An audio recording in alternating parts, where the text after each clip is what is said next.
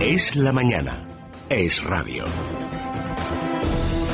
En pleno desafío independentista del gobierno de Cataluña, el presidente del Tribunal Constitucional decidía ayer despedirse de su cargo. Nos referimos a Pascual Sala, eh, defendiendo esta norma autonómica que validó en su momento el Tribunal Constitucional, a pesar de lo cual a los nacionalistas les pareció insuficiente porque retocó algunos de los puntos, pero nada, en la práctica se quedó casi igual la norma autonómica. Y ayer, como decimos, Pascual Sala de hecho la defendía y decía que tenía plena vigencia cuando precisamente los nacionalistas catalanes la han utilizado para afirmar que, como recoge su estatuto de Cataluña, no van a cumplir ni mucho menos, por ejemplo, la ley BER en lo que se refiere a materia lingüística lingüística y que no están dispuestos tampoco a cumplir otro tipo de normas que provengan del gobierno central y del Estado porque en su estatuto así se recoge que pueden incumplirlas. Es al menos lo que dicen los nacionalistas. Bueno, ayer Pascual Sala, además de defender el estatuto de Cataluña, defendía también al Tribunal Constitucional. Decía que es uno de los eh, que más ha garantizado o el que más de todo el mundo la libertad de expresión, precisamente cuando está en plena polémica esa reforma de Alberto Ruiz Gallardón que se conocía eh, de que quizá eh, se aprobara la reforma del Código Penal, incluyendo la posibilidad de que los periodistas no informen en un momento determinado que decide el juez o el fiscal sobre procesos judiciales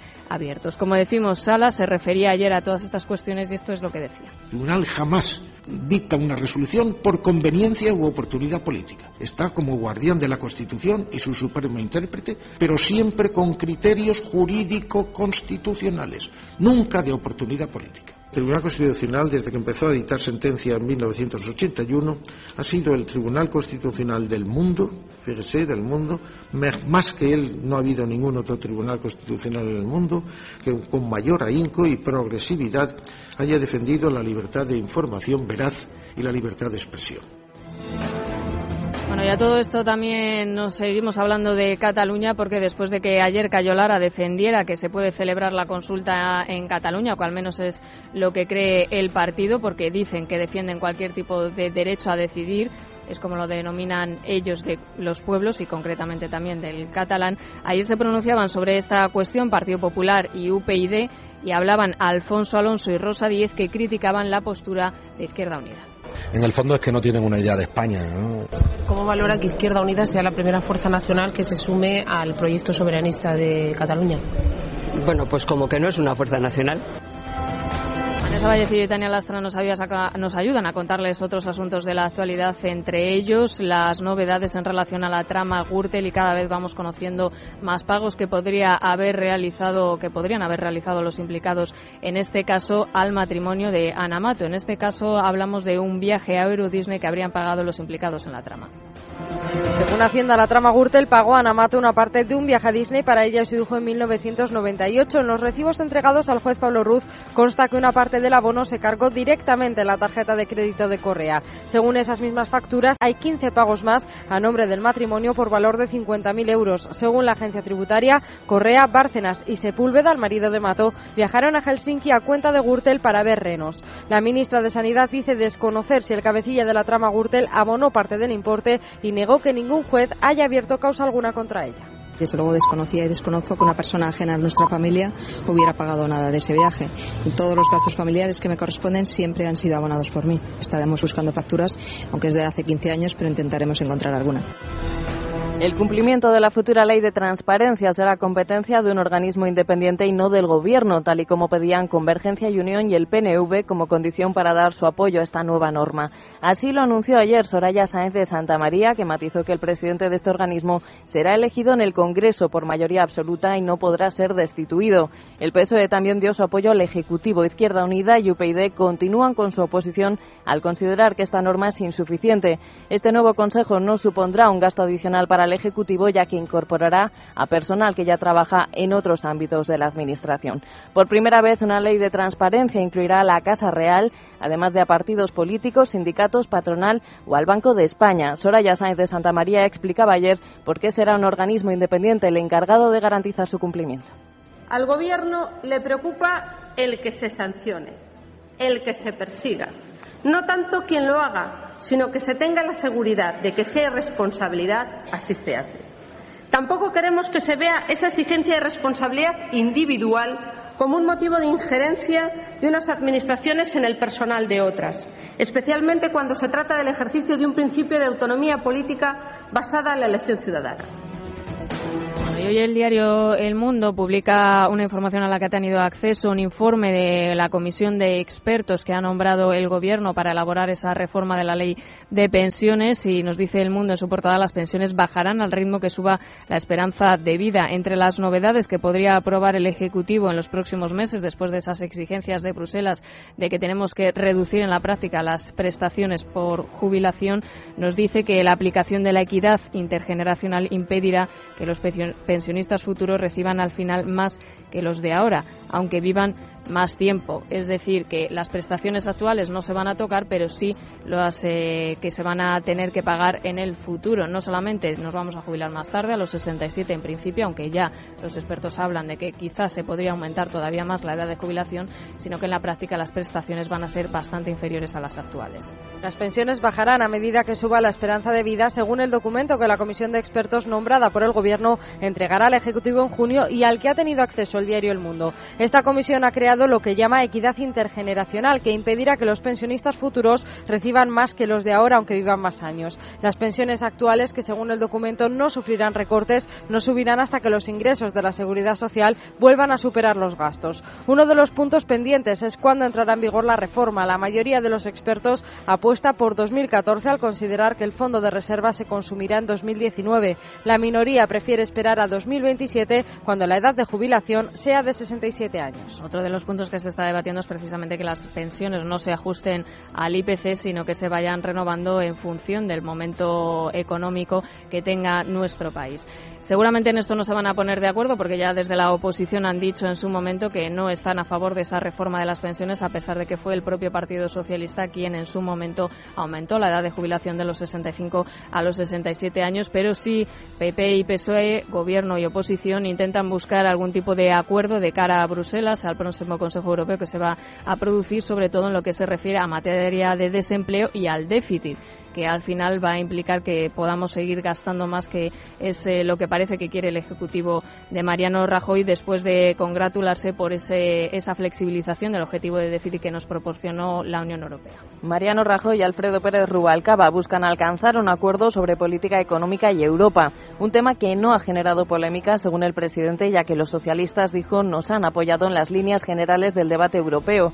La intención es precisamente que la figura del Gobierno se vea respaldada por la oposición de cara al próximo Consejo Europeo. Ambos líderes han declarado que hablan a menudo. Rubalcaba reconoció ayer que informa al presidente de sus reuniones de viaje para conocer la posición del Ejecutivo. Por su parte, María Dolores Ecospedal valoraba la importancia de sentarse a hablar. Hablé ayer con el señor Rajoy después de la pregunta.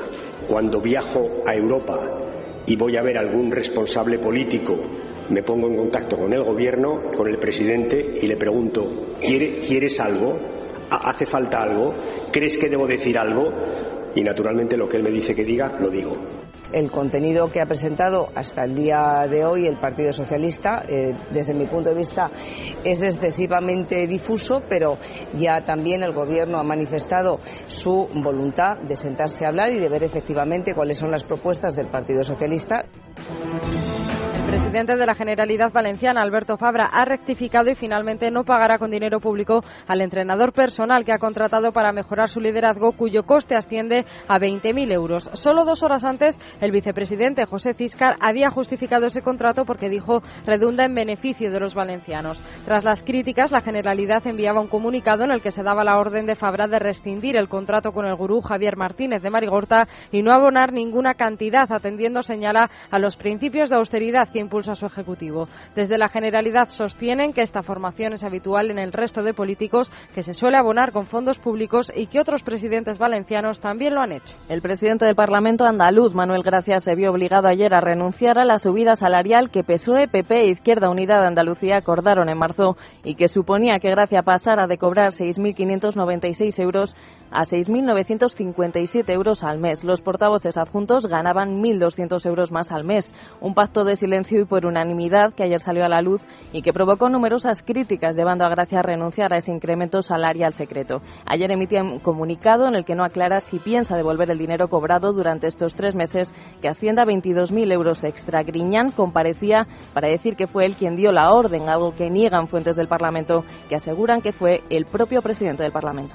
Don Felipe y doña Leticia han sido recibidos con abucheos en su visita al Liceo de Barcelona, que fueron en parte acallados por los aplausos de otra parte del aforo. Junto a los príncipes de Asturias acudieron al acto la delegada del Gobierno en Cataluña, María de los Llanos, el alcalde de Barcelona, Javier Trías, y varios consejeros. El Gobierno aprobará hoy en Consejo de Ministros la nueva estrategia de seguridad nacional y revisará algunos de los aspectos de la aprobada en 2011. Con esta medida, el Ejecutivo pretende analizar posibles amenazas y riesgos a la seguridad en España y la capacidad de respuesta de nuestro país. El Consejo tiene previsto aprobar también el programa Vacaciones de Paz para la residencia de niños saharauis durante el verano. Dos niños de corta edad de origen marroquí han fallecido en Algeciras por causas que aún se desconocen. Los hechos han ocurrido en torno a las 9 de la noche en una zona conflictiva conocida por ser un punto de venta de droga. Las informaciones son aún confusas al continuar en activo la investigación, pero según los primeros datos podrían haber fallecido al ingerir alguna sustancia tóxica como lejía. La madre de los niños ha explicado a los agentes que había dejado a sus hijos con un hombre que ha huido. La policía está intentando localizarle para determinar las circunstancias en que fallecieron los menores y esclarecer su relación con los hechos. Una vez que se produzca el levantamiento de los cuerpos, se realizará la autopsia para determinar las causas de la muerte.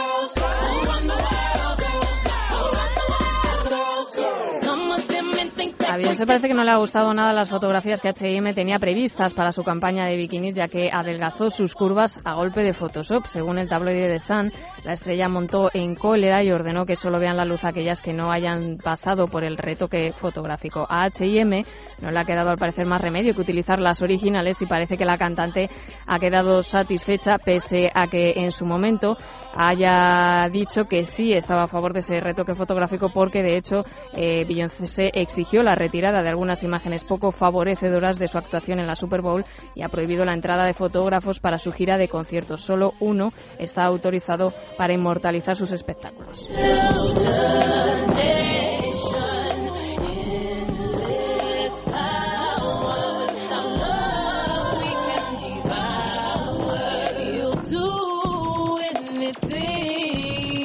for me.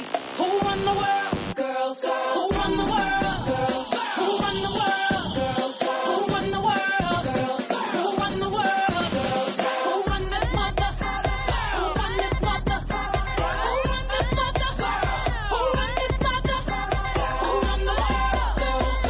the world? Girls, who run the world? Girls, who run the world? Girls. It's hot back. I'm prepping for the girls who taking over the